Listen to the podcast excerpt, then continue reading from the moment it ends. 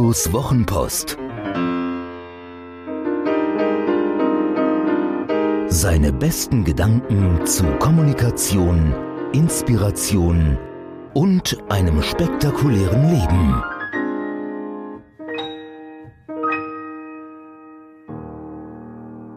Warum die Extrameile in den Abgrund führt. Was passiert, wenn ACDC auf einem Open-Air-Konzert nicht Thunderstruck spielt? Was passiert, wenn ein Heimspiel bei Mainz 05 ohne You Never Walk Alone angepfiffen wird? Was passiert, wenn Helene Fischer ohne ihr atemlos von der Bühne geht? Im ersten Fall bei ACDC könnte es Millionenschäden geben, weil die Fans sich am Abbau der Bühne beteiligen. Im zweiten Fall bei Mainz 05 könnte es massive Irritation geben, weil das Ritual des Heimspiels verletzt wurde. Vom dritten Fall Helene Fischer habe ich Gott sei Lob und Dank keine Ahnung. Menschen sind so wunderbar und eine unserer wunderbarsten Eigenschaften wir sind Gewohnheitstiere. Wir wollen nicht ständig alles neu erfunden haben. Wir wollen bewährtes, wiederholtes, erfolgreiches. Immer und immer wieder. Ein früherer Nachbar von uns hatte einen Hamster. Und für diesen Hamster hatte er in einer Eckvitrine, also ein richtig klassisches Menschenmöbel, eine Art Disneyland für Hamster gebaut. Da gab es allerlei Rädchen, Häuschen, Rutschen und was so ein Hamster sonst noch mag, wenn er nachts randalieren möchte, weil es seine Art ist. Doch unser Nachbar wusste nichts vom eingangs beschriebenen Phänomen und gestaltete in jeder Hamsternacht, also tagsüber, das Hamsterparadies völlig neu. Rädchen, Häuschen und Rutschen standen jedes Mal woanders, wenn der arme Hamster verschlafen aus seinem Bett kroch. Hamster leben ja gemeinhin nicht so lange, aber dieser Hamster starb deutlich vor der Zeit. Verständlich. Stellt euch vor, ihr steht morgens auf, einen alten Fisch im Mund, Zwicken im Knie, müsst als allererstes euer Klo suchen, weil ein gottgleiches Wesen dieses jede Nacht woanders hinstellt. Das hält kein Hamster lange aus. So ein Stress. Wie entspannt wäre der Hamster gewesen, hätte er sein Hamstergeschäft jeden Morgen ohne lange Suche machen können. Und weil es uns Menschen auch so geht, können alle, die anderen Menschen etwas anbieten, sich in genau diesem Moment der Erkenntnis entspannt zurücklehnen. Kunden, auch das sind Menschen, wollen nicht ständig etwas Neues, Spektakuläres. Sie wollen das, weswegen sie euch schätzen, mögen und brauchen. Und das immer wieder. Also überlegt mal, was ist denn euer Thunderstruck, das ihr immer wieder spielt, weil es die Fans, eure Kunden immer wieder hören wollen?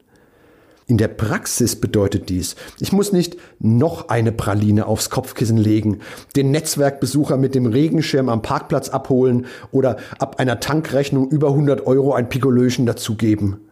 Es genügt, das Bett frisch zu beziehen, Besucher in gute Gespräche zu bringen und schnell zu kassieren wenn das die zentralen Kundenbedürfnisse in den genannten Beispielen sind. Und das muss ich eben immer wieder wiederholen. Vielleicht ist das Bedürfnis ja etwas ganz Banales, vielleicht ist es aber auch Exzellenz. Dieses Phänomen ist einerseits unbekannt, weswegen es Preisspiralen gibt und Unternehmen, die vor lauter Kundenzufriedenheit keine Gewinne mehr machen.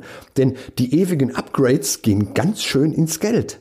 Wer immer wieder neue Extrameilen finden will, macht nur seinen Schuster glücklich und kommt doch nirgends wirklich an. Andererseits finden wir den Ansatz, das Richtige zu finden und permanent zu wiederholen in verschiedenen Quellen.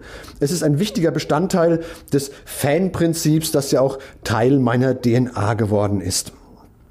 Und da geht es ja auch darum, für jedes Unternehmen oder jeden Verband, jede Organisation, dessen Thunderstruck zu finden und zu verstehen, was es ausmacht und das dann überall zu spielen. Fokussierung und Orchestrierung wird das genannt. Ich habe mal ein Video gesehen von Ivan Meissner, der vor vielen, vielen Jahren das Business-Netzwerk BNI gegründet hat. Und er hat etwas beschrieben, das nennt er Do Six Things a Thousand Times. Also tue sechs Dinge tausendmal. Und er meint genau das Gleiche, was ich hier beschrieben habe. Finde heraus, was für dich gut funktioniert und wiederhole es immer wieder. Sechs Sachen tausendmal wiederholt und nicht tausend Sachen sechsmal wiederholt. Denn dadurch entsteht ein System, auf Basis dessen der Erfolg kommt und kontinuierlich bleibt. Auf ein langes Hamsterleben mit aufregenden Nächten. Hat dir diese Geschichte gefallen? Magst du Guidos Wochenpost als Podcast? Das würde mich wahnsinnig freuen und auch stolz machen.